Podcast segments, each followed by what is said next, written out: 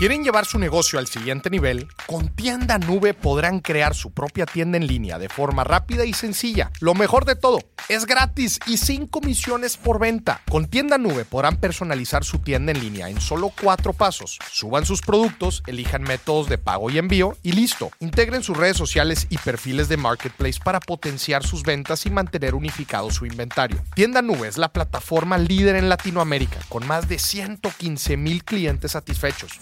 Tienda Nube podrán llegar a más personas, vender las 24 horas del día, los 7 días de la semana, sin importar dónde estén o lo que estén haciendo. Además, cuentan con el respaldo de un equipo de soporte local y recursos de formación en e-commerce y emprendimiento. No lo piensen más. Den el salto y creen su tienda en línea con Tienda Nube. Si fallece el deudor y ya era moroso, la deuda persiste. Mucha gente cree, es que mi papá ya falleció, ya, Ya está. La deuda ya no existe. Y ese es uno de los temas que nos ha pasado mucho, eh, desafortunadamente ahora que pasó precisamente el tema del COVID y que se vino una ola de, de- de esta situación, pues empiezan a decir, pues es que ya, ya no había deuda, porque pues ya, ya, ya pasó que, que, que falleció el acreditado y por esa razón. Si el acreditado tenía deuda en mora, el... el- Sí, el- se queda graba- eh, grabada la. la- exactamente. propiedad. o sea, ahora el nuevo propietario, quien sea señalado como que- el heredero, ese es el que adquirió deuda. Ya. Entonces, eso es algo bien importante. Bienvenidos a Dimes y Billetes, un podcast de finanzas para nosotros los otros. Yo soy Maurice Dieck y juntos aprenderemos de dinero, inversiones y economía. Todo sencillito, con peras y manzanas. Prepárate, que este es el primer día de tu nueva vida financiera. 3, 2, 1. Comenzamos. Señoras y señores, bienvenidos a otro episodio de Dimes y Billetes, episodio inmobiliario. A ver, ya van a empezar a salir todos los fanáticos de las inversiones en bienes raíces, porque el día de hoy tenemos un invitado muy especial y además tenemos un tipo de inversión muy interesante. Les voy a decir algo. Ya me lo habían pedido mucho, pero no teníamos un episodio hablando de los famosos remates inmobiliarios. A la madre. ¿Dónde está el secreto? ¿Dónde está el billete en los remates inmobiliarios? Para eso, estamos aquí con Luis Felipe Osuna. Bienvenido, CEO de Urban Capital. ¿Cómo estás, Luis Felipe? ¿Qué tal? ¿Cómo estás, Maurice? Mucho gusto. Mucho gusto en saludarte. Gracias por la invitación. ¿Cómo es esta intro? A ver, este, los, los famosos remates, mm, se habla mucho de ellos. Sí, mucho. ¡Ay! No se habla bien de ellos, yo sé. yo sé. No, no, fíjate que no. O sea, a ver, Es un tema tabú.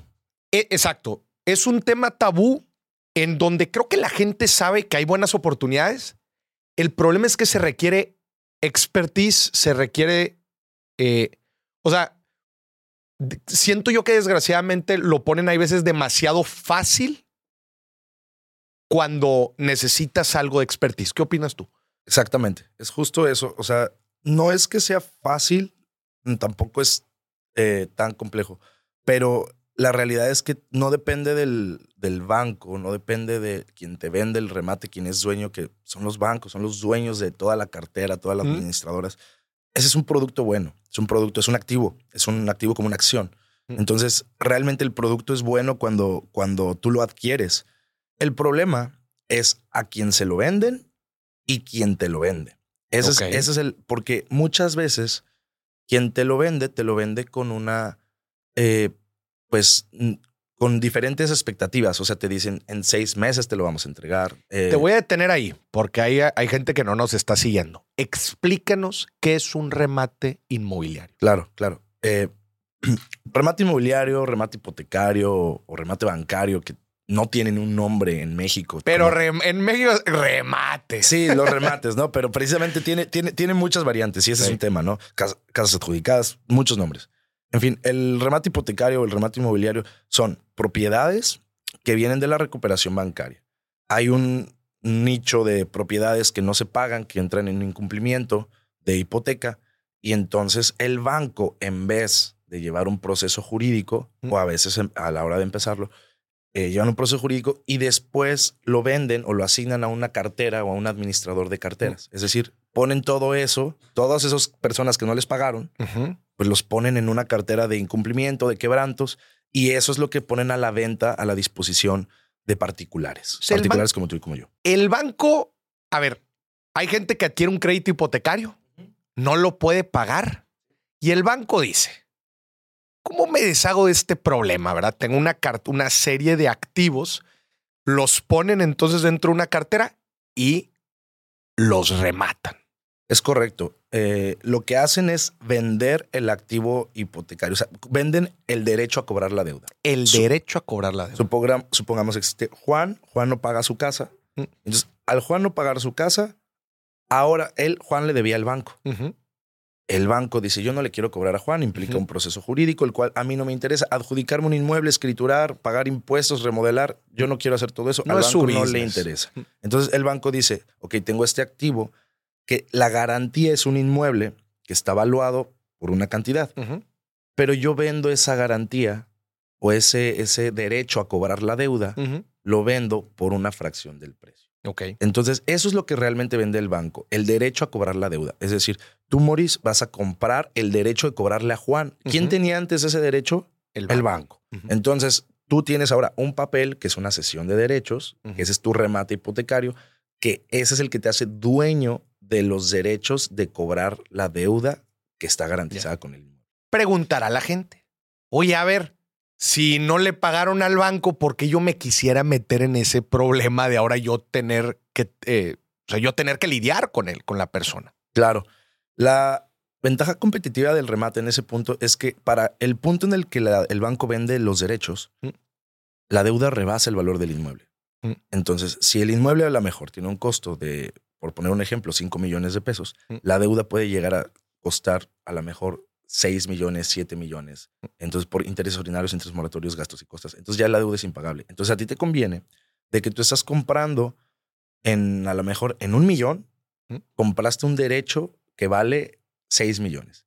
Yo el otro día se lo explicaba a un cliente. Le digo, es como si tú tienes el derecho a cobrar un pagaré a una persona que ese, esa persona te debe 30 mil pesos. Y, digo, y lo estás vendiendo a alguien más por 3 mil pesos. Mm. Entonces, lo estás comprando, vale la pena tomar por 3 mil mm. algo que realmente vale 30 y, de lo, y que a lo mejor no recuperas 30 y recuperas 25 eh, o recuperas 20, pues de todos modos sigue siendo un gran negocio por eso. Entonces, la razón del por qué sí vale la pena comprar un remate, por qué es un negocio tan atractivo, es por el spread, por el margen de ganancia, porque los precios de adquirir remates hipotecarios son bastante económicos pero hay que tener en cuenta el tiempo. Y eso es lo interesante. Y contestando a tu pregunta de por qué si no le pagaron al banco, por qué me pagarán a mí, bueno, no es una cuestión de que tengan el derecho de... No te van a pagar realmente. Más bien lo que tú quieres es recuperar el bien. Claro. Entonces, eh, es hacer un action o lo que es un foreclosure o lo que es aquí un proceso jurídico. Se lleva un proceso jurídico y este proceso jurídico representa pues invertir en abogados, invertir en expertos, invertir en muchas personas, que ahí es donde entra el problema real de los remates hipotecarios, donde se vuelve el tema tabú, porque te venden a ti el derecho mm. y tú dices, aquí está, Morris, tienes tú los derechos del, del crédito hipotecario y ahora tú encárgate.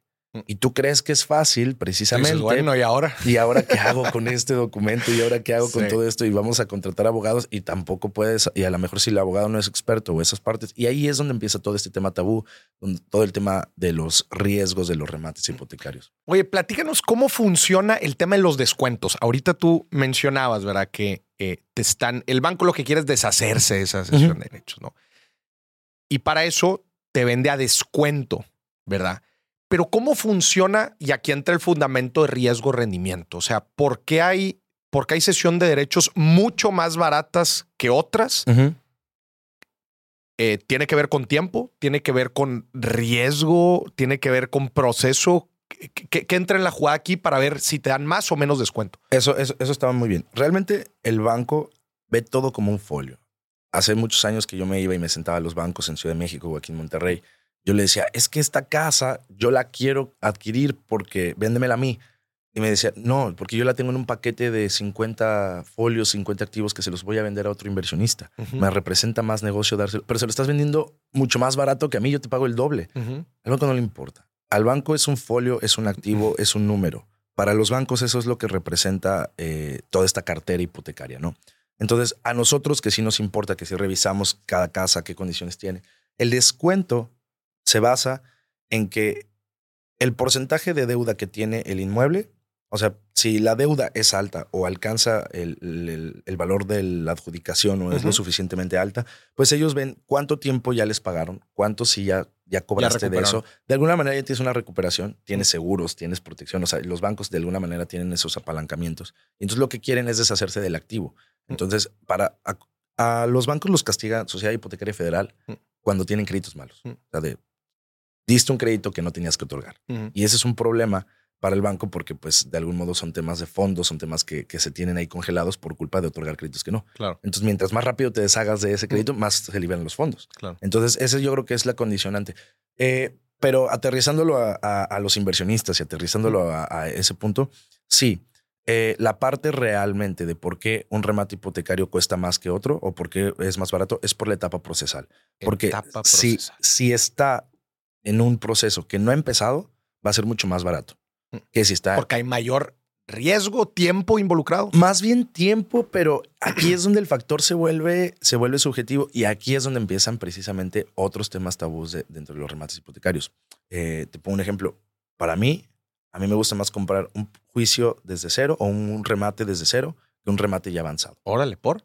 Porque es al igual que cuando compras un terreno contra comprar una casa. Mm. Una casa a la mejor vieja. Si tú compras un terreno, tú sabes todo. Mm. Estás de ceros. Y tú vas a construir cimentación, vas a hacer tu cimentación bien y de ahí vas a irte hacia una construcción. Si compras una casa vieja, te va a costar más cara que el terreno y probablemente la remodelación te pueda costar no tanto pero probablemente tengas que demoler y volver a Ya. empezar todo. Entonces, entendiendo un poquito esa analogía, eh, muchas veces los bancos omiten muchos elementos de, de seguridad dentro de un proceso jurídico. Entonces, cuando te venden eh, un proceso que ya está en sentencia, por poner un ejemplo, pero puede ser que haya tenido errores en el proceso, detalles. Y entonces, si la contraparte no se defiende, no pasa nada, de ahí para adelante y avanzas. Pero si hay una defensa en la contraparte, puedes terminar volviendo a empezar. Híjole. Y entonces no pasa nada, no pierdes tu dinero, pero vuelves a empezar. Vuelves a empezar ya. Y ahí es donde realmente tu dinero empieza a perder el valor o es donde puede tomar esos riesgos. Te voy a poner un ejemplo. Dos propiedades, ¿no? Una privada en- precisamente en Tijuana. Eh, la casa 8 y la casa 9. La casa 8 el banco me la vendía en 300 mil y la casa 9 me la vendía en 600 mil. Porque ya iba más adelante en Es el correcto. proceso. Es correcto. Entonces, porque una iba en de ceros y otra iba. La misma casa, exactamente. O sea, exactamente igual- igualitas, eh, completamente en un fraccionamiento, ya sabes, donde todas las propiedades son iguales. Entonces, las propiedades exactamente igual y una costaba el doble de lo que, de lo que podían Ujú. representar. Ambas tienen una evaluación de un millón quinientos. Pero entonces te dicen, esta vale el doble porque ya está en sentencia. Mm. Bueno, para no hacerte el, el cuento largo, se adquirieron las dos. Al final se negoció un precio en paquete, ya se negociaron otras, otras cosas, no terminaron costando lo mismo, pero la recuperamos más rápido la, la- que estaba el juicio de cero que la que estaba eh, más avanzado el proceso. Entonces, en una nos tardamos a lo mejor seis meses, fueron, fue un caso especial, fue, eh, estaba en renta, el deudor no quería pleito y bueno, se Mm. terminó negociando con las personas. Y la otra se llevó un proceso jurídico completo. Entonces, tuvo esas condicionantes y no, y es así, y es ahí donde viene el tema. No necesariamente porque el proceso esté más avanzado es que lo vas a recuperar más fácil. ¿no? Ahorita me gustaría entrar al proceso, pero te voy a hacer una pregunta no ortodoxa. Claro, claro. Ahorita mencionas tú esta persona del banco, ¿no? El banquero que tiene la cartera de activos eh, que les quedaron mal, etcétera. Me llega a la mente, o sea, estas personas que te ha tocado a ti trabajar con ellas. O sea, me estás diciendo que estas personas tienen en su poder, y, dime, dime tú si, si eso, si eso lo hacen, ¿verdad? De, a ver, pues en teoría ellos tienen una lista de propiedades que las podrían comprar a descuento dadas ciertas circunstancias. Pues estos se puede, se puede dar a muy malas prácticas. ¿Sucede eso en la, en la vida real de o no? que O ellos sea, adquieran el crédito, sí, o que ellos lo autocompren. Sí, o que tengan compas, ¿verdad? Y se empiecen a pasar propiedades de que "Hey, yo soy banquero, este Luis, déjate paso ahí, oye, pásame las buenas y, y que entre sus compas y amigos se empiecen a hacer de propiedades muy baratas. ¿Sucede esto en la práctica ya hablando neta? Sí, o sea, y pero yo creo que no entra en un tema de de romper con una regla, ¿eh? No rompes con una regla tal cual. Sí, yo, sé que no. O sea, porque si tienes el capital, o sea, e, el objetivo del banco es sacar el crédito. Y si tú tienes el recurso o sabes quién, y de repente te pasan el, dato y te dicen, oye, hay una casa en San Pedro Garza. Exacto. En la mejor zona. Sí, sí, dices, ¿la quieres? O sea, no tiene ni que salir al mercado. ¿Para qué le ofreces al mercado? O sea, la misma dirección de la banca se la queda. O sea, no es tema, ¿eh? O sea, sí, sí, sucede. Sí, sucede y, y es de lo más normal. Te lo digo tanto que eh, a veces pasa, nos pasó que no ubicar, eh, nos estaban vendiendo un activo, una zona súper residencial, valuada, que el puro terreno valía el doble de lo que estaban vendiendo el activo. Y pues nos lo estaban vendiendo y de repente cuando ya queremos hacer la compra, se dan cuenta de que están comprando y dicen, ya no está disponible. Ya no ah, está disponible. ya no está ya disponible. no está disponible. Ya no está disponible. O sea, al final eres dueño del producto. Y como dueño del producto tienes derecho. O sea, si tú lo quieres comprar, también lo puedes comprar. Aquí el, el factor que, implica por la cual muchas casas no las adquieren, ellos mismos dices, oye, ¿por qué el banco no hace todo esto? Porque regresamos al punto del tiempo.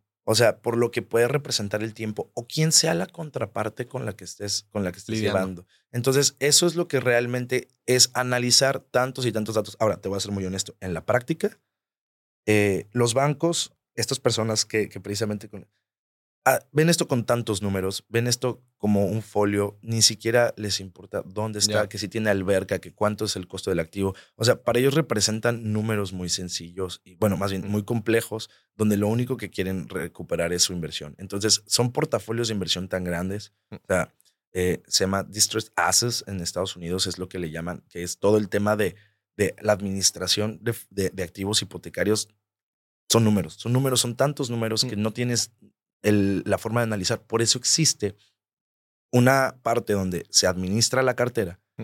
personas que se dedican a revisar estos procesos jurídicos, a revisar qué casas son, y son las que nos los ofrecen a nosotros. Ya a lo mejor un poquito más, más este, analizado el proceso, pero y nosotros a la vez pues vamos haciendo otro análisis. Pero realmente los bancos no se meten en, o sea, sí pasa, sí, pasa, pero como que nada más cuando realmente es como muy local, cuando tú lo sabes, cuando vives ahí, o sea, cuando estás... Conoces el mercado. Sí, exactamente, exactamente. O sea, sí pasa, sí pasa en eso, pero tampoco es mala práctica. O sea, te puedo decir algo, o sea, si el objetivo es comprar la cartera y tú mismo puedes comprar la cartera, por ejemplo, yo que compro cartera en volumen, mm. muchas veces no sabemos lo que compramos, ¿no? Ahorita mm. estamos comprando 650 activos. Mm.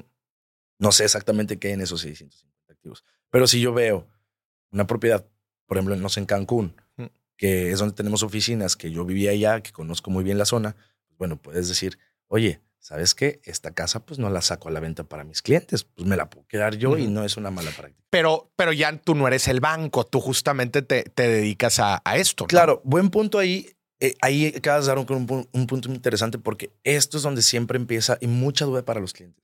Los bancos, como los conocemos, la institución de banca, lo que es este eh, BBVA, eh, Norte, todos estos bancos, todas las instituciones grandes que conocemos, que vemos en, este, comercialmente, no son quienes venden. Normalmente no son ellos directamente. Ellos son un ente que maneja muchos activos, pero cuando se pasan todo, todo este tema de cartera, pasan a otras empresas. Mm que se le llaman administradoras de, carteras. Pero pertenecen muchas a los bancos, otras son independientes, pero tienen fideicomisos o fondos de los bancos. O sea, tienen una correlación de trabajo conjunta. Entonces, te puedo decir que no, ya no es como tal el banco quien es el, banco quien activamente está, ya no es Banorte quien te cobra, ya es una empresa intermediaria, pero son los dueños ahora de esa empresa. Claro. Entonces, este, y representados por, por el banco. Oye, y ahorita platicabas entonces, tú compras la sesión de derechos. Platícanos un poquito el proceso este, hasta que te adjudican la casa. O sea, digo, sé que, que, varía mucho por, por caso, pero a grandes rasgos, ¿cómo se ve un proceso de un remate inmobiliario? Un remate, un remate hipotecario, tú em, compras la sesión de derechos de cero, por ejemplo, pongamos un ejemplo. Entonces, compras a muy buen precio. Entonces, cuando compras el remate en una etapa muy temprana, pues hay que iniciar todo un procedimiento de recabación de documentos, quién es el deudor, el contrato que firmó el deudor, y empiezas una demanda. Ahí inicias un juicio hipotecario. Aquí lo que se recomienda es contratar un, contratar un especialista en, en, juicios hipotecarios específicamente. Mm. Lo, nosotros que hacemos, contratamos a quien en su momento llevaba el juicio para el banco. Entonces, eso ayuda mucho a tener una referencia. Entonces, sí, sí tenemos muy buenos abogados que, que llevan todos estos procesos. Llevas el proceso jurídico completo, el cual pues se desahogan muchas etapas, ¿no? Pero en resumidas, de hecho, nosotros tenemos resumidas para nuestros clientes, que es el emplazamiento, la etapa de pruebas, después viene la sentencia, sentencia firme, audiencia de remate, adjudicación y toma de posesión. Mm. Creo que es la parte más crucial, ¿no? La toma de posesión es la parte más importante de todo este proceso. Sin embargo, en el Inter tú puedes hacer negociaciones con el deudor si así lo quisiera, de, oye, pues mira, te ofrezco una cantidad de dinero, te puedes salir pacíficamente, podemos negociar, y es parte de un manejo fácil de, del proceso, ¿no? Eh, duda, ¿qué pasa si la persona nada más no se quiere salir y te dice, no voy a salir sobre la fregada? Digo, sé que se tiene que empezar todo, todo un proceso, pero ¿qué tanto más puede alargar eso? Porque sé que en este tipo de negocios, una de las grandes preguntas siempre es, ¿Y hay alguien viviendo adentro o no? Sí, sí, claro, ¿no? no, y, pues en casi todas, ¿no? O sea, más bien la pregunta es, ¿quién vive en el inmueble? Yo creo que esa es la pregunta. Nosotros hemos cambiado un poquito esa pregunta de, porque en todas está alguien viviendo adentro, mm. pero la pregunta es, ¿quién está viviendo? Vamos a hablar de eso. Dentro del proceso hipotecario, dentro del mismo juicio, mm. la etapa de la toma de posesión ya viene con una orden de seguridad pública para tomar posesión. Ya. O sea, no es de que si quieras o no. O sea, obviamente nadie va a querer, pero sí la realidad es que a la hora de tomar la posesión del inmueble no es pregunta. Se toma la posesión y... O sea, llega la mudanza con la policía. Es correcto. Y ni siquiera mudanza, fíjate. La mudanza es un servicio extra que damos, ¿no? O sea, que, que te recomiendan dar porque tu obligación es dejar todo a pie de calle pero eso implica que el deudor tenga derecho a estar afuera del inmueble porque son sus cosas. Entonces es un tema bien complejo. Entonces, este, mira, nosotros lo hacemos muy, muy ameno y muy tranquilo para los deudores. O sea, realmente ya saben, ya tienen todas las condiciones. Les ponemos mudanza, les decimos dónde, asignamos toda una bodega. O sea, realmente tratamos de hacerlo lo más fácil posible, ¿no? Sin embargo, eh, puntualmente no hay, no hay razón. O sea, si no te defendiste legalmente y tú quieres, y tú llegas ese, llegamos ese día y no te quieres salir, no vas a poder hacer nada. O sea, realmente no hay nada que hacer. Lo único que, o sea, podrás pelear, podrás, o sea, podrás patalear, gritar y todo, pero la policía tiene el derecho a, hacerlo, ¿no? O sea, incluso nosotros llevamos control animal, o sea, porque si tienen perros o lo que sea, hacemos todo lo que se tenga que controlar. Ya son temas muy, muy, son, son, son buenos casos, son temas eh, este, divertidos incluso. Este, yo he estado contando algunos, pero la realidad es que no, no, en la práctica no es tan, no es tan, la gente ya sabe, la gente ya, sabe y ya conoce. Era lo que te iba a preguntar, ¿cuántos casos eh, has visto tú? ¿Cuántas sesiones de derechos han, ustedes manejado en, Urban Capital? O sea, sesiones de derecho recuperadas, Ajá. más de 120 casos de... Que cuando dices recuperadas son que se corrió el proceso completo hasta la adjudicación. Es correcto, el proceso completo y ahí incluimos negociaciones, daciones, o sea, que los deudores nos quisieron entregar, casas abandonadas, porque también existen, donde no hay necesariamente sacar a nadie, eh, y, recuperaciones con deudores, eso es otra. O sea, no, yo no soy el banco, siempre lo he dicho, no somos el enemigo. Mm. Entonces, eh, hay deudores que sí tienen un cierto capital, pero el deudor dice, pues yo tengo 500 mil pesos, pero le debo al banco 2 millones. Pero el banco resulta que a mí me venden 300. Ya pero al deudor no le puede vender en 500. Ya. explico? Porque el deudor no tiene esa forma de, de, de, recuperar. Entonces, entonces, también ahí en esos 120 casos te puedo decir procesos completos y también. o sea, en, en, este caso que estabas platicando es. Oye, bueno, pues 500, órale, vámonos. Y yo le metí 300 y ahí saqué 200. Exacto. y tú mismo recuperas. Digo, hay una analogía. Ahí tienes que hacer un un cambio, porque el deudor no puede ser su propio, no puede comprar su propia no de derechos, no puede deberse a sí mismo. Entonces tiene que usar un familiar o cosas así, pero también, pero nosotros nos acercamos mucho al deudor, eso es a lo que voy. siempre sabemos, y es un poco la pregunta que te decía de, más que saber si está habitado o no, es saber quién vive en el inmueble. Entonces nosotros, algo que buscamos mucho antes de, de hacer una compra, es analizar quién vive en el inmueble. O sea, ¿Está rentándose? ¿Está un deudor o está un invasor? Porque eso depende de las garantías realmente que tengas para saber cómo accionar el proceso Entonces sí. Pero si te fijas, todo lo que has estado platicando, Luis, eh, es bajo expertise, ¿verdad? Y experiencia. O sea, porque justamente el siguiente tema al que iba a entrar es, oye, imagínate que la gente nos está escuchando ahorita y dice, que a toda madre pues déjame le entro y tengo un contacto en el banco y, voy a ir a hablar con ellos o, conozco a alguien de la, de la manejadora de la, de la, administradora, de carteras. Sí. Este, pero hay una gran diferencia en tratar de hacer las cosas tú independientemente, ¿no? Sin mucho de este conocimiento y bueno, pues búscate unos abogados y conoce el proceso hacerlo con gente que se dedica específicamente a correr estos, ¿cuántos dijiste? Ciento... 120, más, más de 120 activos hipotecarios. Sí, más de 120 eh, casos. O sea, y además ustedes pueden aprovechar ciertas economías de escala, especialmente en la compra de carteras. Es correcto. Platícanos un poco de esto entre la diferencia de tratar a aventarte tú a decir, ah, pues yo me voy a convertir en inversionista en, en, en remates o, o, acercarse con expertos a hacer justamente estos procesos. Ok, y, y, creo que das en un punto clave para todos los inversionistas, toda la gente que, que, queremos, muchos, muchos de los que estamos aquí queremos que la gente sepa bien cómo invertir en remates, aunque no inviertas conmigo, ¿no? Uh -huh. O sea, que incluso si le compras directo al banco, que sepas bien qué hacer. O sea, lo, lo que hay que tener en cuenta más importante es que el remate hipotecario es un tema de tiempo y no estás comprando una vivienda, no estás comprando una casa. Uh -huh. Estás comprando el derecho a cobrar una casa, lo cual lo convierte en un activo financiero. Uh -huh. Entonces, la regla del activo financiero, como invertir en acciones, como invertir en uh -huh. CETES, en muchos de los productos que incluso uh -huh. eh, eh, tú, tú, hablas, eh, precisamente es un producto muy parecido, porque es un producto que te da rentabilidad con base al tiempo. No importa llegar al, hasta el punto final. En el Inter, tú puedes revender tu sesión de derechos y obtener rendimientos. ¿Por qué? Porque es, una, es, es un activo que te va generando rendimientos conforme al tiempo. Y a diferencia de muchos otros productos financieros, no tiene riesgo de bajar porque la misma plusvalía del inmueble ayuda a que el producto valga más. ¿no? Aquí el, el, el tema importante eh, o, bueno, o sea, nos basábamos en, lo que decíamos, ¿no? O sea, es un activo donde los inversionistas van a poder hacer crecer su patrimonio, ya sea quedándose en la casa, llegando hasta el final del proceso, o en el Inter vendiendo eh, las sesiones de derechos.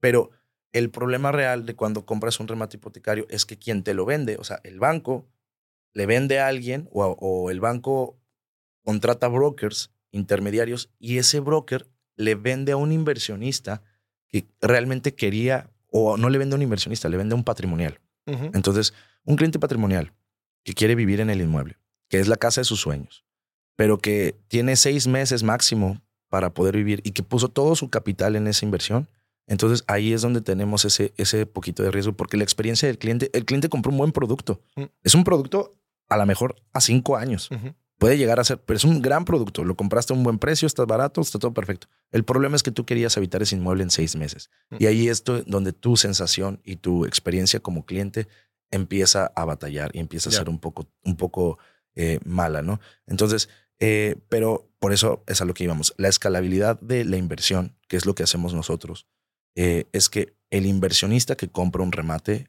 o un foreclosure, eh, nosotros estamos dirigidos por un mercado de Estados Unidos eh, en un 60% de nuestros clientes. La, las personas que compran un remate no, no se lo tienen que quedar siempre. Las personas pueden revender el remate hipotecario y ganar rendimiento sobre de eso. No tienes que esperarte. Mm. Tú compras un remate hoy de ceros mm. y tú dices, sabes que yo le voy a dar 18 meses. Si en 18 meses se resuelve completo, qué bueno.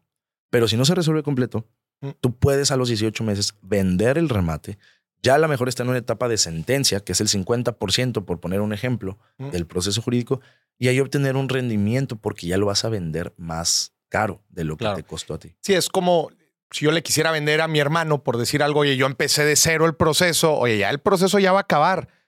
Pues ya igual ya no vale a lo que yo lo compré, ¿verdad? Es pues ya también pasó tiempo y también se hizo algo de certidumbre dentro del proceso, pues te lo vendo un poco más caro. Pero ¿cómo funciona esta plusvalía? De la sesión de derechos. Ah, yo creo que, yo creo que esa es una palabra clave, la plusvalía de la sesión de derechos. Y eso es algo que, que podemos usar como un término que mm. sí genera la plusvalía. ¿Cómo, ¿Cómo avanza la plusvalía? Por la etapa procesal. Uh -huh. Es decir, si estás en ceros, de cero a, a la mejor a un 10% del avance del juicio, el juicio ya cuesta más. Así mismo como los bancos lo venden. Los bancos uh -huh. así te lo evalúan. Dicen el banco, este no le ha invertido nada, a este ya le invertí, entonces te lo vendo más caro. Como la casa uh -huh. que decíamos, de uh -huh. 300 a 600. Uh -huh. Así. Entonces, depende del avance procesal. Ok. Entonces, ¿cómo funciona? Funciona, bueno, funciona en el hecho de que cuando compras una sesión de derechos, vas a avanzar el proceso y una vez que ya lo avanzas, hay que venderlo.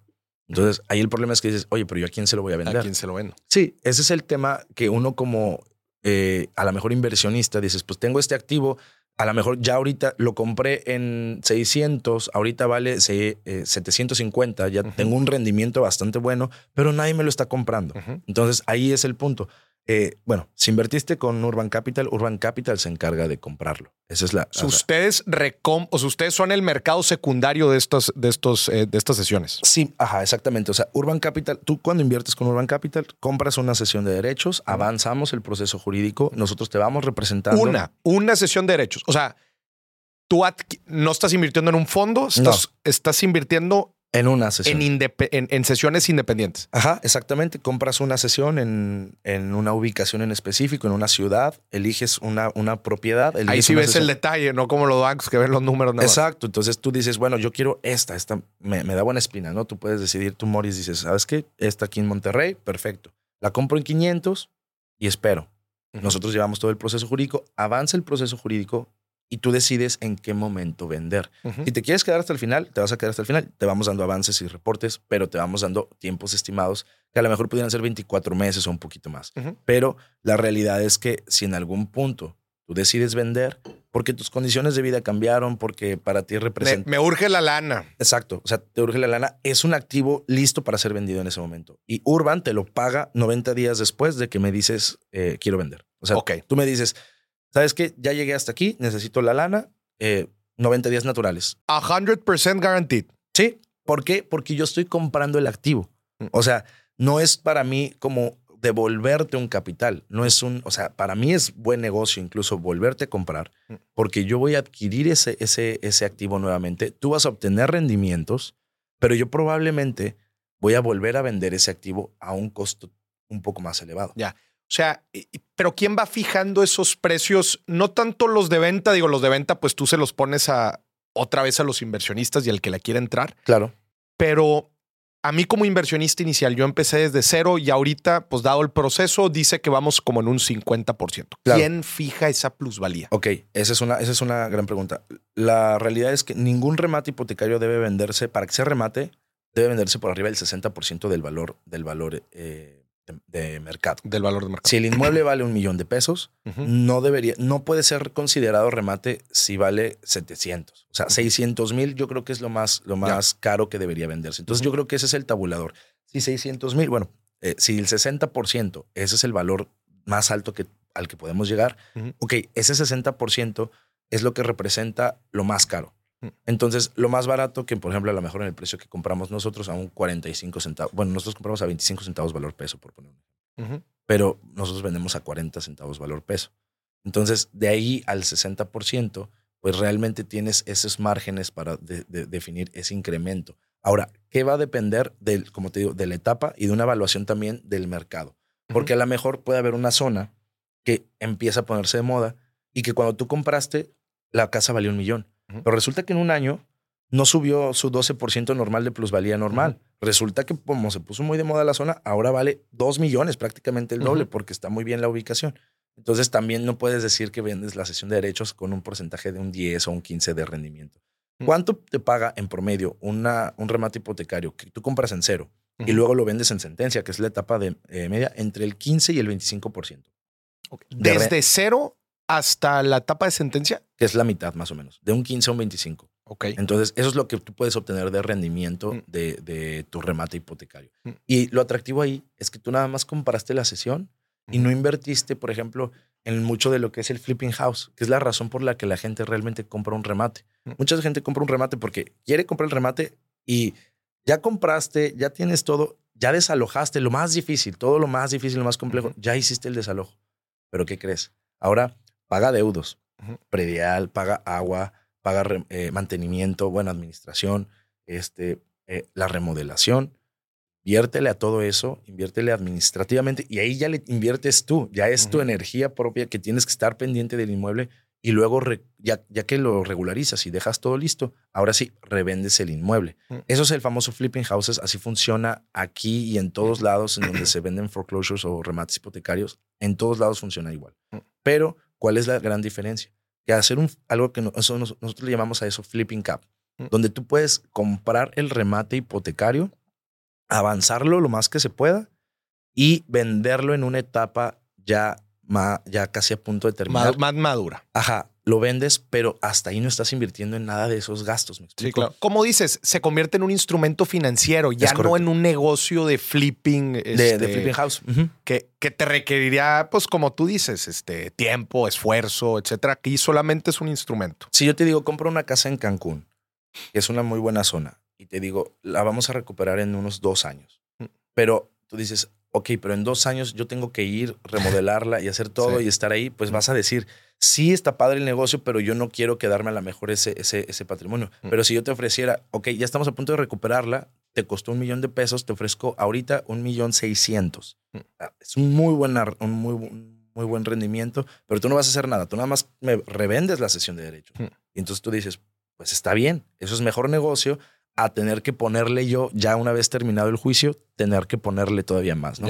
A eso se le llama flipping cap. Nuestros inversionistas, nosotros tenemos inversionistas en muchas partes de, digo, en Estados Unidos y en otros países incluso. Entonces, esos inversionistas que están en otros países no tienen eh, forma de estar viniendo y no les interesa venir a México. Solo lo que quieren es comprar el remate, avanzarlo y revenderlo. El instrumento financiero. Y 100% garantizado que yo te recompro. De hecho, te lo firmamos por contrato y hacemos esa, esa parte. Pero incluso si tú no quisieras comprar con Urban, puedes tú mismo intentar hacer esa parte de comprar tu sesión de derechos y luego venderla.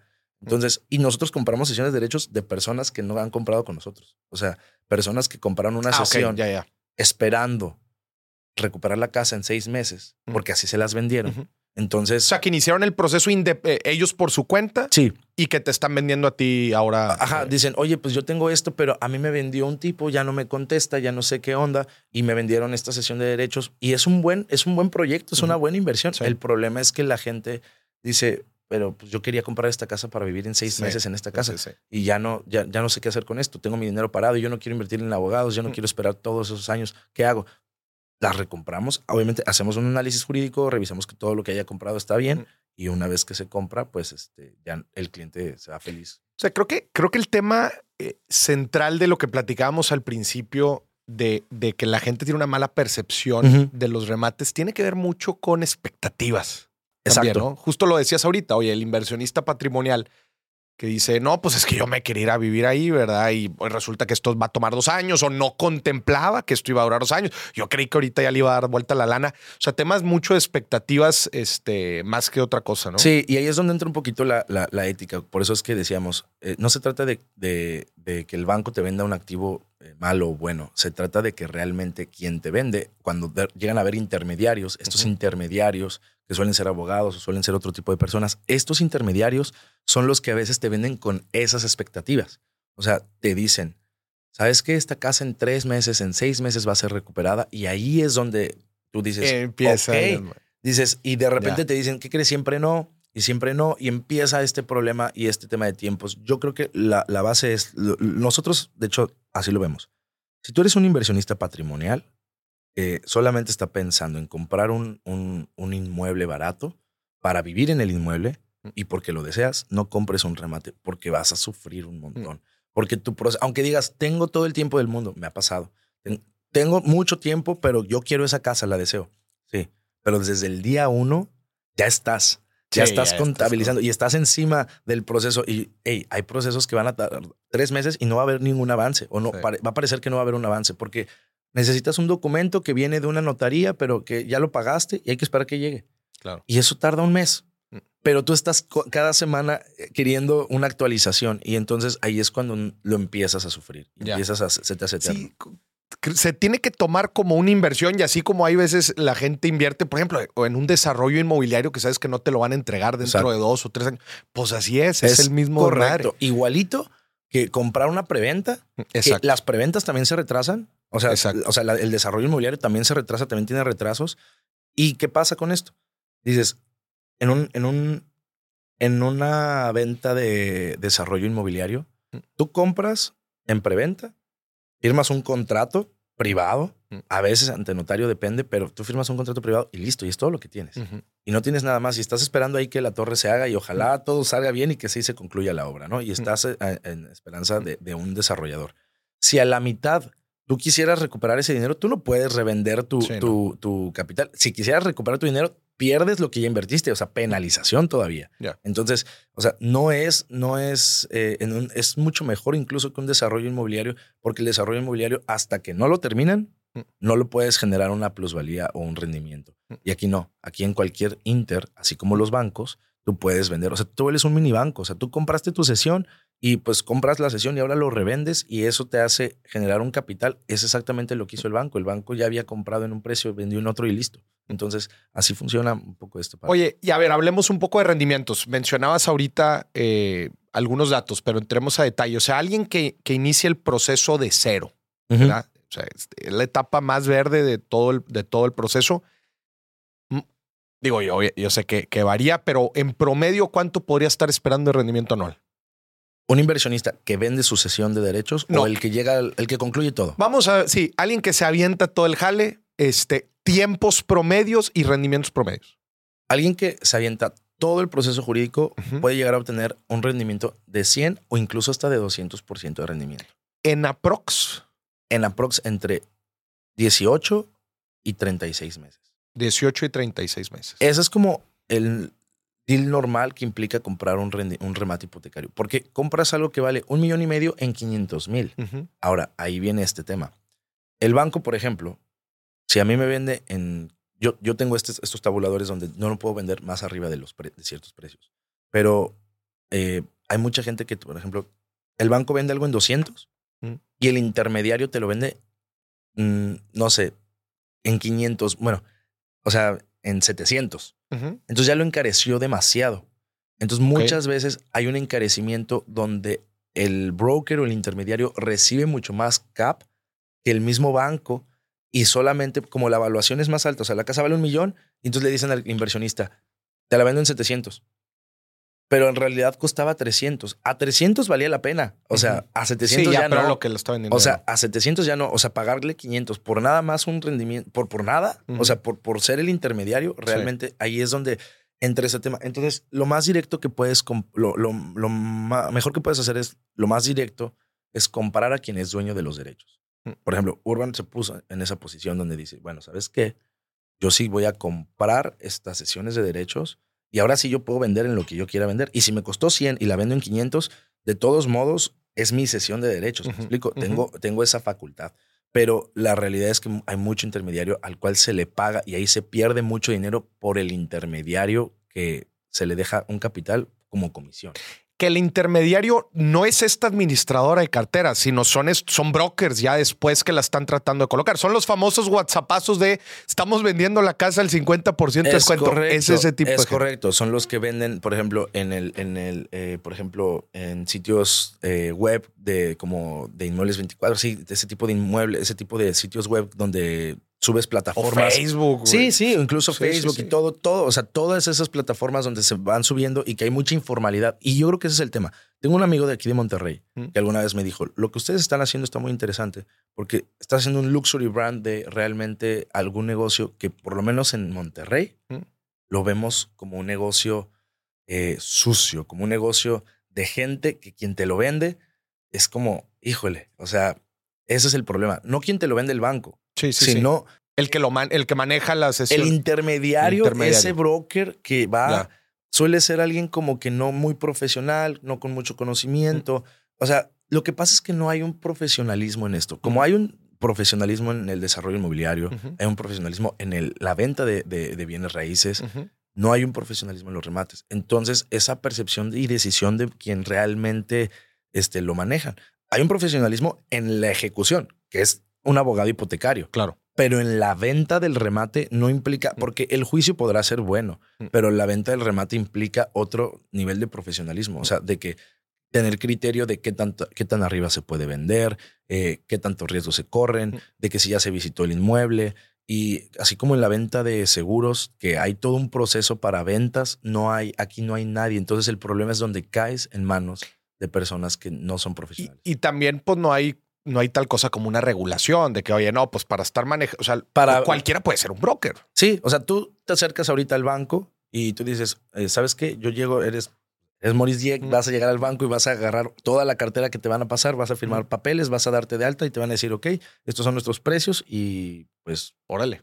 y lo que tú le quieras subir de ese precio, ¿no? Ya. Y ese es el problema. Entonces, y realmente no estás otorgándole al inversionista nada realmente que pueda llegar a ser atractivo. Por eso es que tienes que generar un valor. Y para generar ese valor es o compras la cartera a un valor más bajo, o sea, le, le pones de tu capital, que es lo que nosotros hacemos, que es ponemos de nuestro capital, adquirimos la cartera, eso que hace que ya no compramos en 25, a lo mejor compramos en 18 y tenemos precios más competitivos. Ustedes compran carteras completas. Es correcto. O sea, podemos...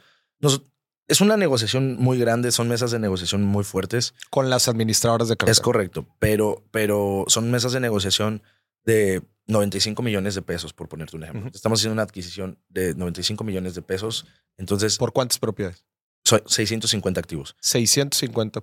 a- activos a nivel nacional. Entonces, para, por ejemplo, Todo en México. todo, en- todo en México, pero esos 650 activos eh, a nivel nacional, para adquirirlos requieren de todo un proceso, porque no nada más es llegar, pagar, listo, dame los 650 activos.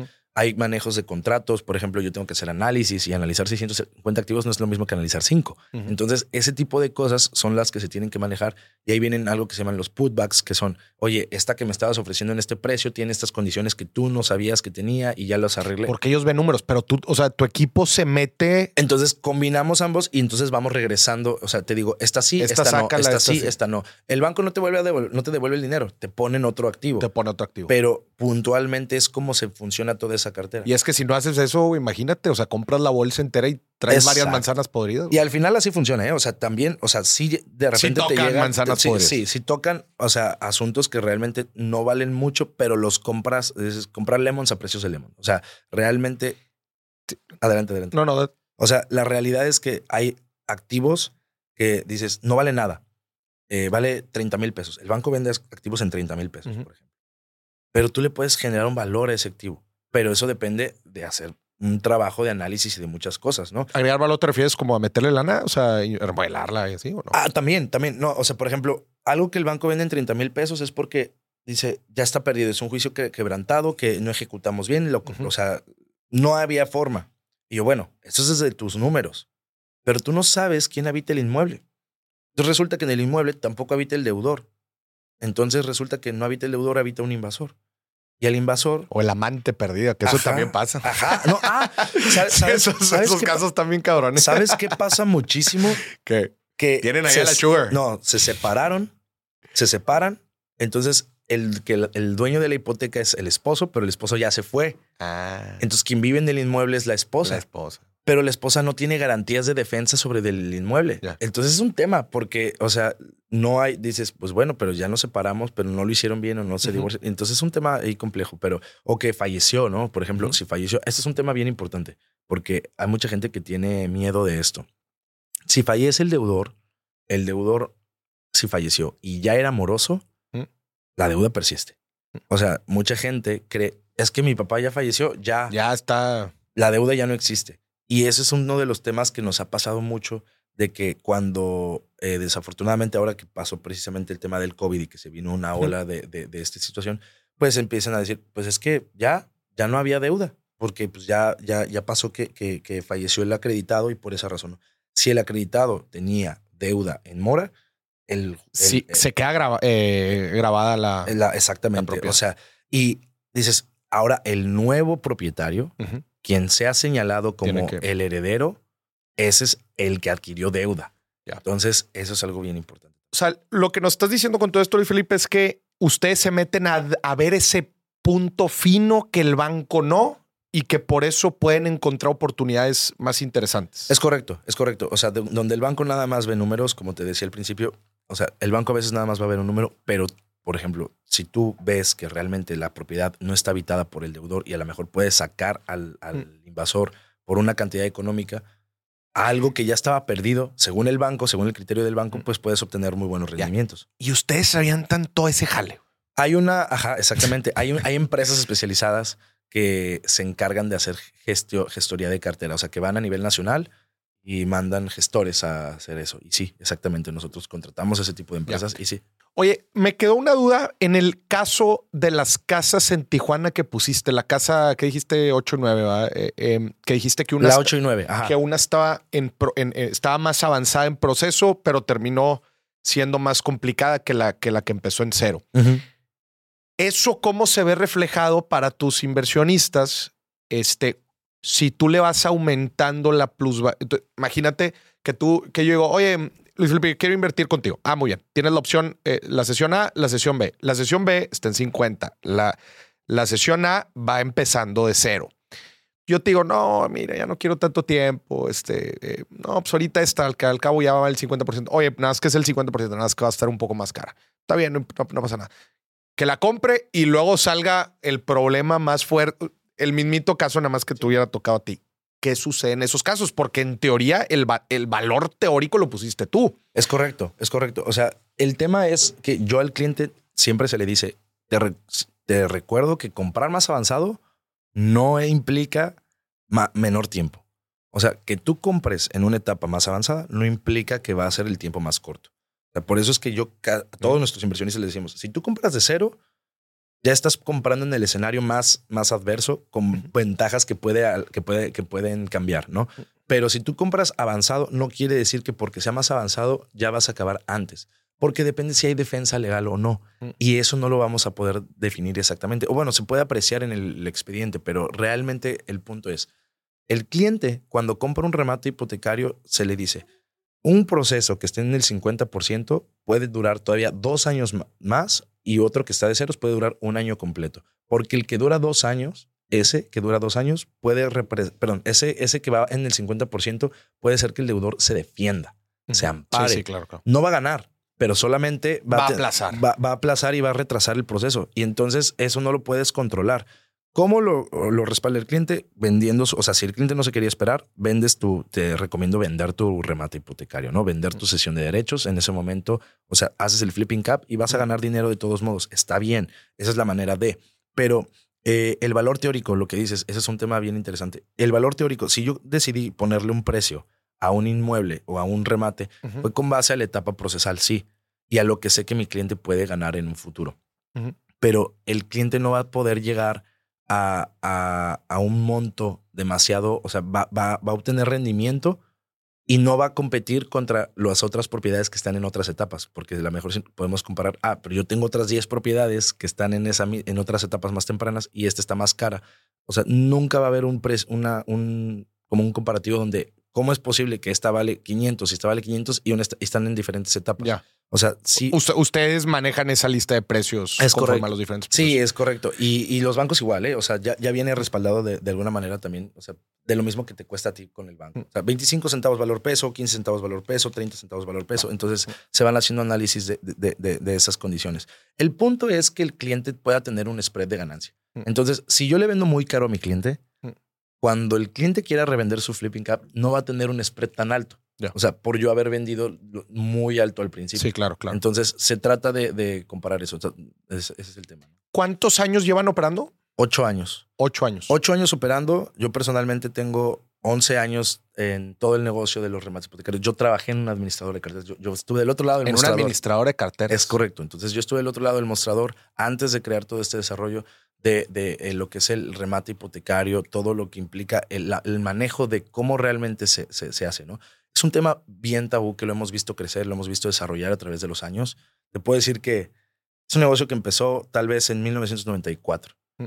Para 2004 empezó a venderse la cartera. Mm. Para 2014 se volvió un producto como tal. O sea, hace nada. Se volvió un producto realmente, el remate hipotecario en el 2014. Esperamos que para el 2024 tenga una, una revolución. Un, un segundo auge. Exactamente. Qué chingón. Oye, y a ver, en, el, alguno de los miedos de la gente al entrar al remate es decir, híjole, es que ahorita como tú decías, oye, en temas de amparos y demandas y la chica, o sea, ¿qué tanto se puede estirar la liga en tiempo y decir, no, pues es que ahí está atorado? O sea, se puede atorar, no quiero decir indefinidamente porque nada es indefinidamente, pero, pero así que te puedan hacer la vida de cuadritos y que digas, llevo cinco años y no he salido.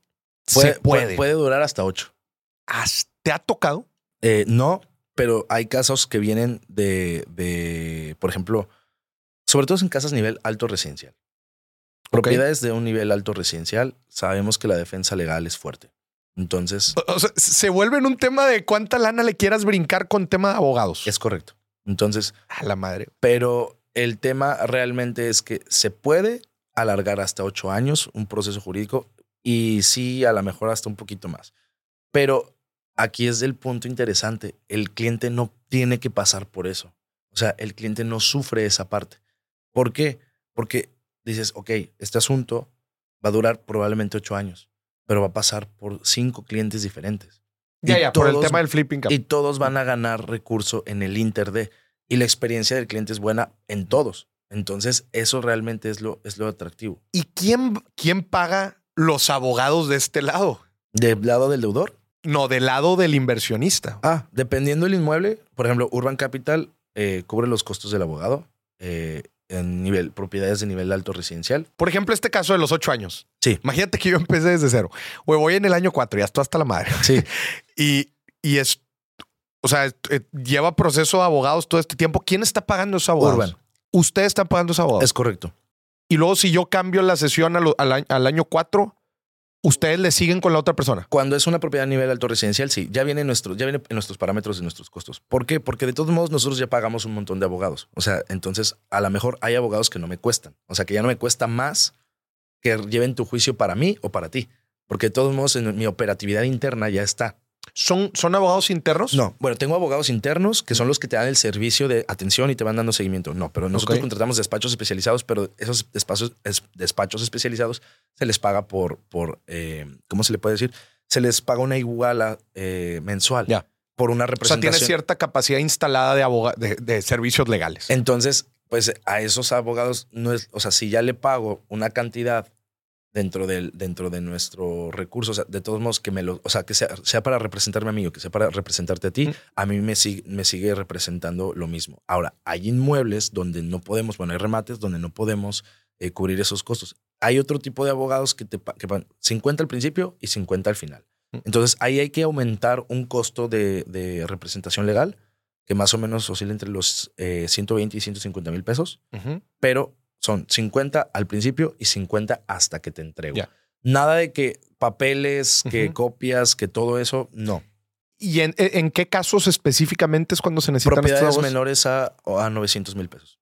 En propiedades menores Ajá, que el, bueno, que el remate cueste menos a 900 mil pesos. se necesitan estos abogados. Exactamente, porque no alcan o sea, no, no, no podemos cubrir el costo del, del, del abogado. O sea, hay que, hay que agregárselo, ¿no? O sea, Ok. Entonces, Entonces, a ver, para entender un poco el proceso que yo estoy llegando aquí para invertir. ajá. Entonces, yo llego, toco la puerta de Urban Capital y ustedes me muestran. Oye, Maurice, aquí están estos, estas 100 sesiones. Exactamente. Escoge la que, te- la que quieras. No, pues esta. Ya está. Yo compro esa sesión directamente.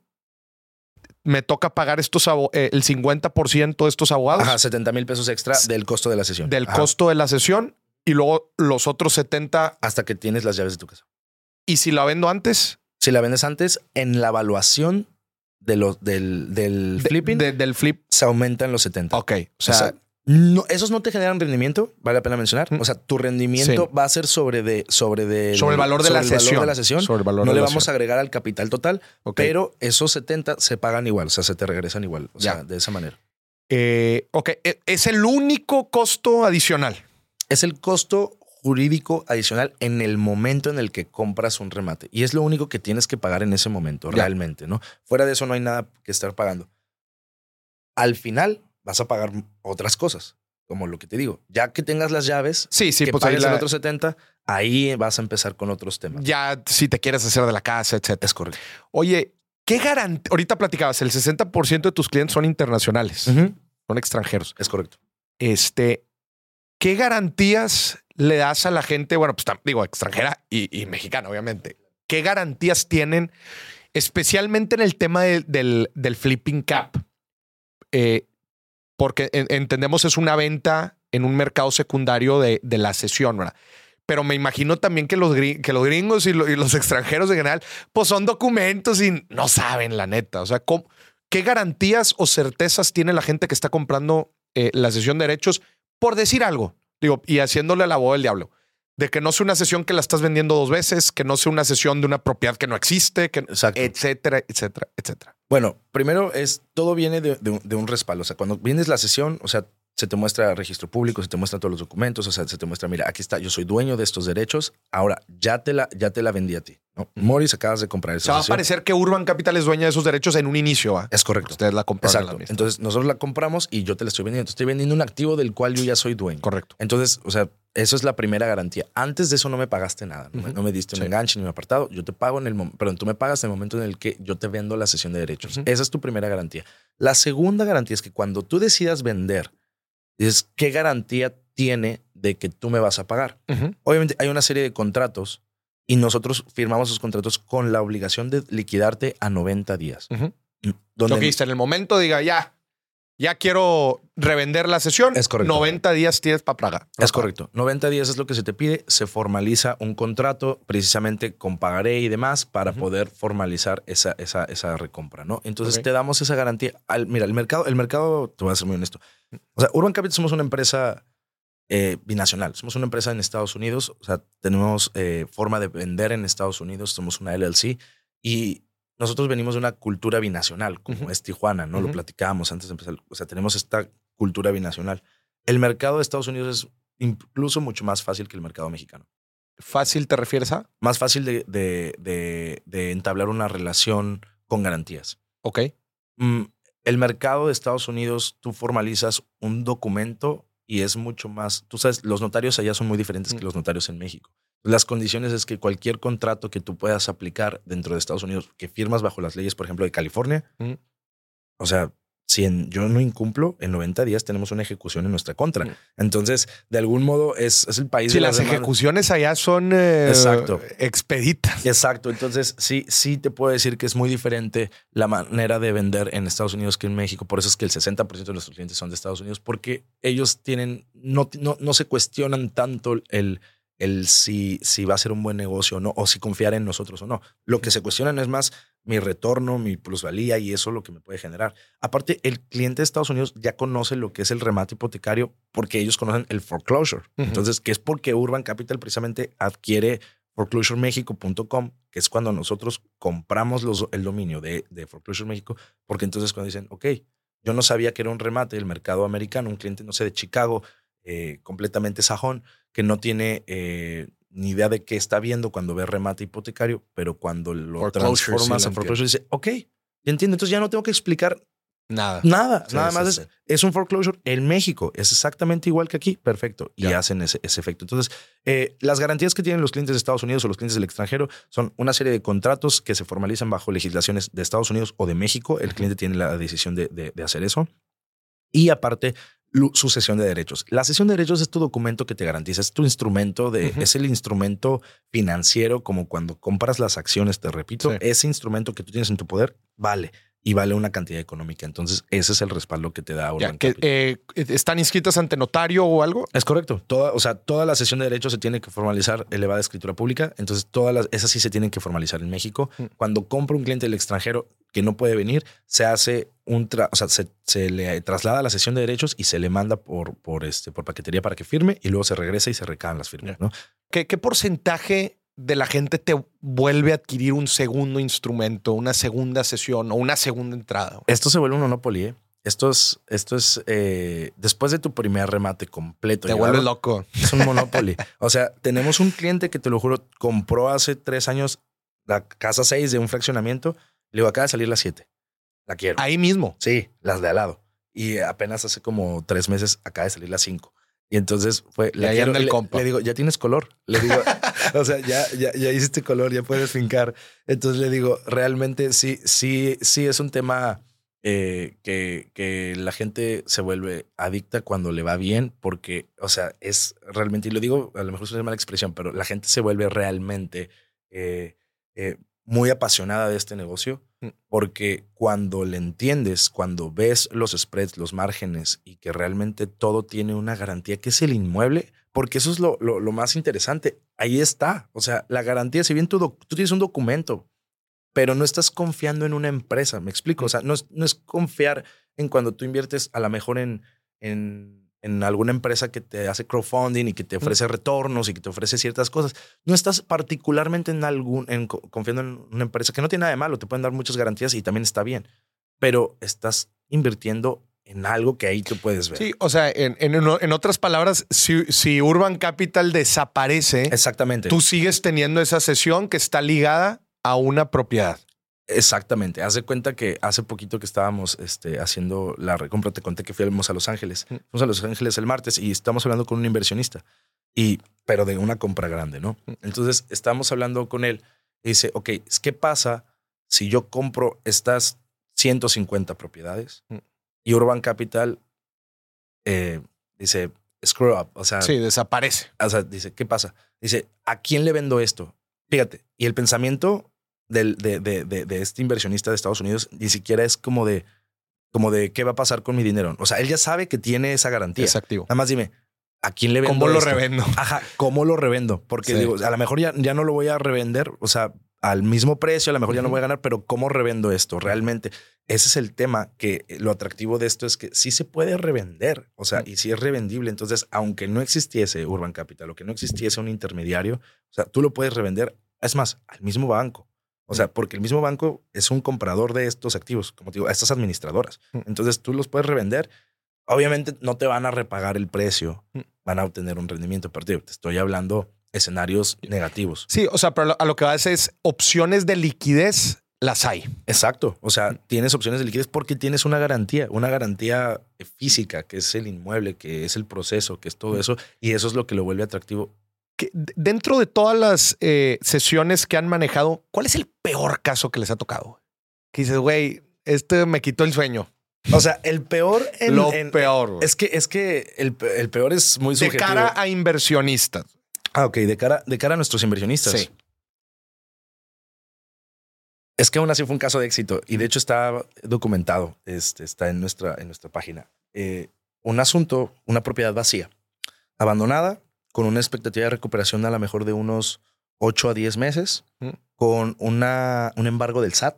O sea, muy bueno. Que tengan embargos del SAT es muy bueno si el precio es el correcto, porque tú pagas, el, porque el SAT a veces hace los desalojos. Entonces, pues tú le pagas al SAT los 200 mil pesos que le debía querer en este caso. Y así. Ese fue un escenario muy... O sea, era un escenario súper positivo. Pagamos al SAT y el, de, el deudor se vuelve a meter. Cuando ve que ya no le debe al SAT, cuando... Se mete a la propiedad. Exactamente. Cuando ve que Pero ya- ya los- la sesión ya la tenías tú. Exacto. Entonces, no, ya era de mi cliente. Digo, ya era de tu cliente. O sea, sí, sí. sí, eso, eso fue lo, lo, lo peor, ¿no? Que ya era de mi cliente. Entonces, compra la sesión de, perdón, compramos la sesión de derechos, mi cliente compra la sesión, se pagan los, los impuestos del SAT que ya venían contemplados en el precio y entonces se mete esta persona al inmueble y ahora, no, y la persona lo revende a alguien más. Apócrifamente. Apócrifamente, unos abogados hace- hace- hacen un movimiento y lo venden el inmueble a alguien más. O sea, una venta apócrifa de- de- del inmueble. No puedes vender, no puedes trasladarlo sin trasladar la hipoteca. Ah, Claro. Y se, o sea, se cancela la hipoteca. O sea, hicieron todo lo que tuvieron que O sea, hacer. pero pues vendió entonces sin escrituras o qué rollo. Sí, sí, o sea, hicieron un montón de Una- movimientos. O sea, lo que pasa es que tú puedes vender con un contrato privado de compra-venta, pero no es válido. Sí, sí, o sea, claro. la ley no, lo, no, no, no, no te lo va a aceptar. Pero a veces todavía se prestan a malas prácticas donde hacen movimientos y crean una compra-venta donde cancelan la hipoteca, como si hubieran liquidado la hipoteca. Ah, Cabrón. sí.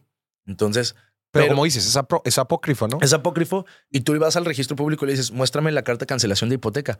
No la tenemos, pero si la tiene usted, pues mándenosla para ponerla aquí en el registro, Ajá. porque el registro se puede saltar de que nada más es registro público, ¿no? O sea, que ellos registran lo que se les presenta. Ajá. Es, no sabemos cómo llegó esa cancelación ahí, pero, o sea, de algo, es un tema, es un tema bien complejo. O sea, tuvimos que, Pero, o sea, tú puedes ir al registro público a presentar una, una carta de cancelación de hipoteca. no, pues una, o sea, un, que venga una original, o sea, Sí, sí, claro, original. o sea, por ejemplo, cuando pagas tu casa, el notario va a tramitarte la carta de cancelación de hipoteca y la va a llevar a la notaría, Sí. al, y al registro público y ahí Pero el, el registro lo ingresa. Ajá. Ajá. Realmente van gestores, en la práctica van gestores, pero aquí ni siquiera es, es el tema de que ni siquiera fue apócrifo, o sea, ni siquiera existió. O sea, hicieron Ah, más ok, bien ok. un movimiento. Si- Simularon el movimiento. Exactamente. Entonces, eh, pero bueno, fue uno de los escenarios más negativos porque precisamente nuestro cliente, pues no esperaba un tiempo así. Ya, se Duró, ese asunto duró cuatro años. De ocho meses a cuatro años. Es correcto. Y ese es el peor escenario que, que- que hemos vivido, pero a la vez fue un caso de éxito porque pas- fue de donde nace esta cultura del flipping cap. Ok. Porque el primer inversionista había comprado a un buen precio. Se esperó un año. Dijo, pues ya, aún. Ya, obtuvo rendimiento y se fue feliz y compró otra vez. Eso es lo interesante. O sea, cuando la expectativa del cliente es, en vez de irme enojado y sentir un, un, un, un mal negocio, el cliente ganó. Y dice, bueno, al final yo, yo, yo recibí dinero, aquí está. Mm. Pues ahora vamos a comprar otra cosa. Y compraron otro inmueble, ¿no? Pero el siguiente cliente que compra, pues es, eh, empieza con, e- este, y- con el proceso y otra vez y otra vez. Entonces, se vendió tres veces ese asunto, por ejemplo, pasó por tres clientes, el último cliente le fue súper bien, recuperó el inmueble, ya ese inmueble está ahorita escriturado y ya se va a vender, ¿no? Entonces, bueno, de hecho ya no sabemos ahí qué, qué va a hacer el, el cliente con eso. Pero, ¿qué voy con esta historia? Eh, es el escenario que más feo hemos sentido, pero a la vez es uno de los, de los, de los casos de éxito que más nos han representado en Urban Capital, ¿no? Ahora, escenarios de todo, ¿no? Clientes deudores agresivos. que hemos tenido que mandarlos pues a la cárcel, ¿no? O sea, que, que amedrentando y así, pues nada, ¿no? O sea, es- o sea historias Pues así te de, toca de todo. de terror, o sea, de historias de terror existen, pero te voy a contar algo. Las historias de terror se ven antes de cara al cliente.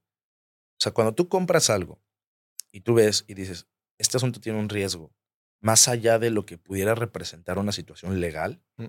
esto pudiera poner en riesgo el patrimonio de los inversionistas o mi seguridad y la de mis clientes. Mm. O sea, es algo que lo- se lo platicas al banco y ya. Ya. ¿Sabes qué? Este asunto no se puede recuperar y Mm. este asunto no se va a recuperar por condiciones externas al, al tema jurídico. Y listo. Y ahí concluye. Entonces, todo lo que implica esa parte va de cara, va previo a- a- al cliente. Ya se analiza mucho antes de que el cliente sepa, ¿no? O sea, cada vez que ya le presentas a un cliente una inversión, ya tienes todo esto analizado. Ya. Entonces, realmente, de cara al, por eso te decía, de cara al cliente, Mm. Ese es el escenario peor que hemos tenido. Que esos son los beneficios otra vez de hacer, de hacer, eh, eh, de invertir en remates de esta manera y no a través del WhatsApp y de las oportunidades que llegan, porque son justamente estas historias las cuales no sabes. Exactamente, exactamente, porque cuando compras el remate te dan tu sesión de derechos y tú ahora, ¿qué haces? Hazte garras. Ajá. Y te puede ir súper bien, Mm. o sea, pero también te puede ir súper mal. Y ahí es donde se vuelve como un gambling. El tabú. O sea, y es donde entra el tabú y es donde se vuelve, o sea, no se trata de hacer, de, de- de- de poner tu, tu dinero en, en- en riesgo, ¿no? No lo vas a poner. Si tienes un remate, no lo estás poniendo en riesgo. Nada más ten en cuenta puntos y detalles que se, que se manejan. Dime, dime. No, no, no. El, el, el tema es precisamente cuando tú compras un remate en Facebook o en Instagram y vas viendo, pues lo puedes hacer porque muchas veces es el medio de, pero ve la reputación de la empresa que te está vendiendo. Es Yo- que muchas veces ni siquiera es una empresa. Exacto. Muchas veces son, o sea, Juan Pérez y asociados, ¿no? Y ni siquiera están bien constituidos, en fin. Pero a donde voy es, no se trata de qué tanto vendes, se trata de qué tanto entregas. Entonces, eso es lo que puedes ver. Tienen casos de éxito. ¿Cuántos años tiene la empresa? ¿Cuánto? O sea, si vas a comprar en Facebook, no está mal. Ni siquiera te digo, o sea, no es lo ideal, pero pues si lo vas a hacer, pues por lo menos fíjate en el antecedente que tiene la empresa como. Porque vender remates, reitero, es muy fácil. Pero lo difícil es entregar y que te den ese respaldo Mm. jurídico, porque si tú lo vas a comprar para tú encargarte, pues entonces ¿para qué le compras a ellos? Ve y cómprale al banco Mm, directamente, claro. ¿no? Eso, es- eso sería mejor. Porque y ahórrate esa, esa comisión ahí que están llevando. Definitivo, que a veces es enorme, ¿no? Entonces, eso realmente es un poco de los tabús. Concretamente, los remates son un gran negocio. O sea, es un negocio que le da rentabilidades a los clientes, como te digo, de hasta el 200% cuando te acabas un proceso jurídico. Porque si compraste en 500, la casa vale un millón y medio y no te estoy contemplando que a lo mejor como tardó 24 meses, ya es el after hyper value, Mm. que es lo que dicen los gringos. O sea, ya contemplando una remodelación, esta casa puede valer 2 millones o más, ¿no? O sea, Claro. eso ya es un extra. Pero así, tablas, hasta un 100 o 200% de rendimiento te va a otorgar comprar un remate hipotecario. Ya. Hay que tener paciencia, sí. Hay que tener- esperar, sí. Pero muchos de los remates, pero muchos de los negocios de inversiones son de esperar. Claro. O sea, tú compras una acción no para venderla en seis meses. Sí, claro. Compras una acción para venderla a la mejor en 10 años. Entonces, el modelo es exactamente igual. El problema es que a lo mejor es el cliente que es el que realmente es el que está comprando, no es el cliente eh, inversionista, es el cliente patrimonial. Patrimonio. Entonces, si tú quieres comprar un remate hipotecario para vivir en ese inmueble, te puede ir bien, pero también puedes sufrir mucho. Entonces, Oye, es un ¿qué, tema. qué nivel de precios hay, eh, manejan ustedes? O sea, ahorita decías, hay sesiones de 30 mil pesos. O sea, ¿Cuáles son los puntos de precio que tienen ustedes para que la gente le entre? en promedio, el, el, el ticket promedio es de 600 a 800 mil pesos. ¿no? Entonces, eh, 50 mil dólares más o menos es el promedio de, de, de, de lo que la gente está invirtiendo en remates.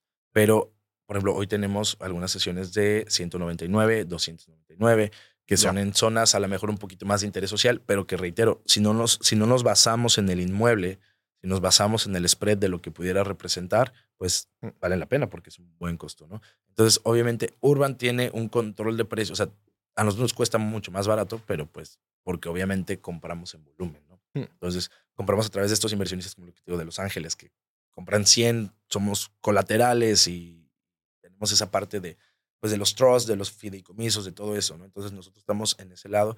Por eso tenemos ciertos precios. Hay Mm. clientes dicen, oye, pero es que te estoy comprando y a ti te costó tanto. Pues sí, pero yo compré un volumen de 650. Sí, O claro. sea, es una condición diferente. De todos modos, estás ganando un muy buen negocio. Entonces, eh, es, es un poquito, este, bara- o sea, es barato para nosotros, pero también es muy buena inversión para el inversionista. Muchas veces nos preguntan, ¿dónde ganan ustedes? O sea, ¿por qué es tan barato para mí? ¿Por qué ustedes no se lo quedan? Mi negocio es que tú compres el remate y que tú vivas toda tu experiencia de la compra del remate hipotecario. Eso para mí es mi negocio. Yo ya obtuve, obtuve un rendimiento de haberle comprado al banco Claro. a un costo mucho más bajo. Sí, o sea, ya le estás vendiendo con un spread a la gente. E Exactamente. inclusive cuando recompras, este, ahí hay otro spread. ahí obtengo otro spread. Por eso es- también es el modelo. o sea, tu mejor negocio es que alguien te compre la sesión y que la venda un chingo de veces durante el proceso. güey. O sea, sí, Sí, es un güey. gran negocio. Pero bueno, tú le estás brincando también con la lana, güey. O sea, O tú sea, la estás pero haciendo por eso es que yo, por eso, porque uno de los riesgos que decían, eso fue hace muchos años, estoy hablando hace como cuatro años, decían, bueno, pero ¿qué pasa si tú no la vendes? Y yo decía, buen punto. Y después decía, bueno, yo no puedo poner a Morris con otro cliente, o sea, porque no es lo mismo que confíes en mí a que pongas a los dos clientes a revenderse y de que págame a mí primero y paga y primero te vendo, te firmo y primero. Sí, sí. Entonces dices, no podemos hacer eso, entonces no podemos ser un broker. Algún, algún momento tratamos como de que, ah, ok, nuestros clientes podemos ser sus brokers para que cuando vendan las intermediario. Decimos, no, mejor no, mejor recompramos. Ya. Y se tiene el capital para hacerlo porque para eso se piden los 90 días. ¿no? Entonces, Ya. ¿De dónde viene el capital de Urban Capital? ¿de dónde viene el capital? O sea, el capital. Ahorita dices, vamos a comprar una cartera de no, probablemente 90 millones. Este, eh, o sea, es, es- es- ¿son fondos privados previos o cómo Sí, funciona? es correcto. Bueno, o sea, Urban Capital nace de- desde siendo una, un pequeñísimo, este, pues, broker, por decirlo así, pero nosotros nunca fuimos brokers, nosotros fu- siempre fuimos mediadores. O sea, nosotros decíamos, a mí no me pagas comisión, a mí me pagas por, por eh, realmente, por darte un servicio jurídico y de representación y de muchas cosas, ¿no? Entonces, poco a poco hemos ido creciendo. Al hacernos una empresa binacional, pues vamos haciendo capital, vamos haciendo adquisiciones propias y pues de la propia adquisición de que compras 10, Mm. las 10 te representan un rendimiento y ese rendimiento se va generando. Entonces, cuando obtienes resultados, empieza el fondeo del capital. Urban Capital hoy tiene recursos de Estados Unidos directamente que ayudan a fondear el capital. Tenemos un fondo de inversión donde cierto grupo de inversionistas invirtió no en, en el, no en los remates, sino en la empresa. ¿no? En la empresa. Entonces, si puntualmente Family and Friends se pudiera decir, pero realmente estamos hablando de fondos institucionales, eh, capital de, de, de, de, ¿cómo se llaman? De bancos, o sea, entonces de ahí viene mucho de nuestros recursos. Entonces, y se crea a través de los trusts. Y, y repito, mucho de esto realmente viene a través de que tenemos la negociación con el banco y el banco es tu coinversionista contigo, o sea, nosotros. O sea, el banco te dice, bueno, tengo estos 650 activos, vamos a hacerlos un hold en lo que captamos capital, Ok. vamos ya, ya. haciendo venta, porque el banco quiere venderte también a Urban, Mm. porque el banco dice, de venderle a Urban, a venderle a empresa Patito, no sé qué, que después venga doña Juanita a reclamarme a mi banco, cuando yo sé que le vendo a Urban, Urban, no va, Urban va a recibir cualquier cosa,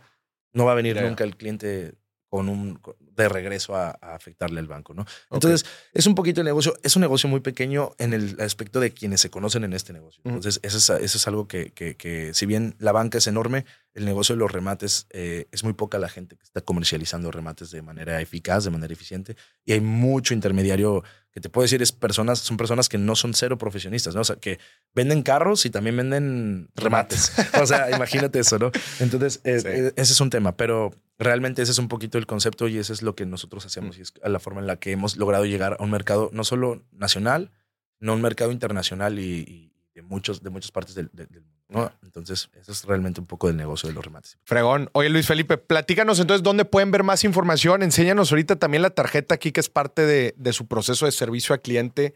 Claro. este, y claro, de- y, de, atención. ¿Dónde pueden ver más información de los diferentes remates? Ok, Eh, nuestro sitio web es eh, eh, en México es urbancapital.mx, pero Urban Capital, al comprar, como lo platicamos, compramos el, el dominio de foreclosuremexico.com. ok. Eso nos posicionó en un mercado global. Porque reitero, tú antes no veías a un, alguien de Japón viendo remates hipotecarios, pero ¿por qué lo ven? Porque conocen la palabra foreclosure. Se lo decía al directivo de uno de los bancos. Decían, a mí me conocen en Japón, a ti no. Serán 10 personas, Mm. pero a ti no te conocen Sí. en Japón y tú eres mi proveedor. Sí. O sea, y eso, y, y- y lo decíamos platicando, ¿no? Pero sí es cierto. Entonces, decías, la exposición es lo que nos ha ayudado. Foreclosuremexico.com es la página donde puedes encontrar todos los remates, toda la información, todo el segmento. Y el cliente que compra un remate obtiene algo que le llamamos Urban Capital Experience, que es un poco una tarjeta. Y es el tema digital, ¿no? Es una tarjeta que te da prácticamente eh, toda tu información de tu sesión de derechos. Esta tarjeta es como una Amex es metálica, es realmente una, una muy buena este, pues, gadget. Ujú. Y este Para los que no estén viendo, para los que nos están escuchando, métase a YouTube para que pueda ver aquí la, la tarjeta. ¿Qué hace el cliente con esta tarjeta? Cuando el cliente compra su sesión de derechos, por ejemplo, tenemos un cliente, no sé, en, en Holanda, en Montreal, en Holanda o en Montreal. Entonces, tenemos estos clientes, se les manda esta tarjeta, tiene un NFC y en esa tarjeta ellos pueden ver su spread, pueden ver cuánto ha avanzado su proceso, como cuando tú estás viendo tu estado de cuenta y dices, ¿cómo va mi dinero? ¿Cómo van mis acciones? Eso mismo. Entonces, el cliente está en, está en el país donde esté, se mete a su, a su cuenta, tiene, eso te va a dar acceso directamente a tu cuenta y ya vas a poder ver tus documentos, tu sesión de derechos, cómo va, cuándo compraste, qué inmueble compraste, todas las garantías, todas las condiciones y extra vas viendo cómo va creciendo tu capital. Entonces, es un poco la experiencia y la relación con el cliente. Y esto lo único que tiene que hacer es pegarlo al celular, ¿verdad? Exactamente. lo- Es un NFC, lo pegas al celular y entonces ya te activa directamente tu cuenta y te dice, hoy tu dinero vale eh, 7% más, ¿no? Por ejemplo. Y no es teórico, porque ese 7% me imagino que está ligado a lo, a- al precio que ustedes prometen recomprar. Exactamente. De hecho, en nuestro website tenemos el, el simulador.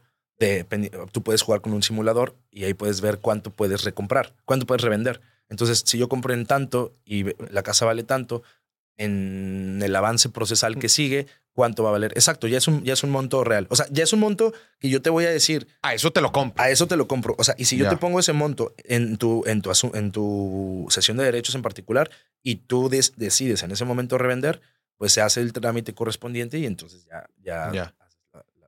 Que, esto es principalmente también para la gente eh, extranjera, ¿verdad? Porque los locales pues les mandan la sesión en, en físico. Igual, ¿no? O sea, exactamente, pero pues estamos hechos para un mercado digital, ¿no? Estamos hablando de que eh, eh, todo este tema de la globalización, todo este tema de la tecnología y el objetivo es que el cliente pueda tener esta- acceso a esta tecnología. claro. Todos nuestros clientes lo reciben, todos. Ya. Pero el cliente extranjero lo agradece mucho más, Mucho porque el cliente extranjero no va a conocer a Urban Capital a lo mejor personalmente, no va a visitar una de sus múltiples oficinas. Entonces, eh, realmente el cliente de, de- de otro país o de... Pues sí, sí, lo agradece. este, lo agradece mucho, ¿no? O incluso de otros estados donde no tenemos presencia física, pues también, o sea, se Mm. agradece mucho. Digo, ellos a lo mejor sí pueden tomar un vuelo a Tijuana o a Cancún, donde tenemos oficinas, o en Ciudad de México, pero realmente el cliente agradece mucho el poder tener una relación con su inversión, Mm.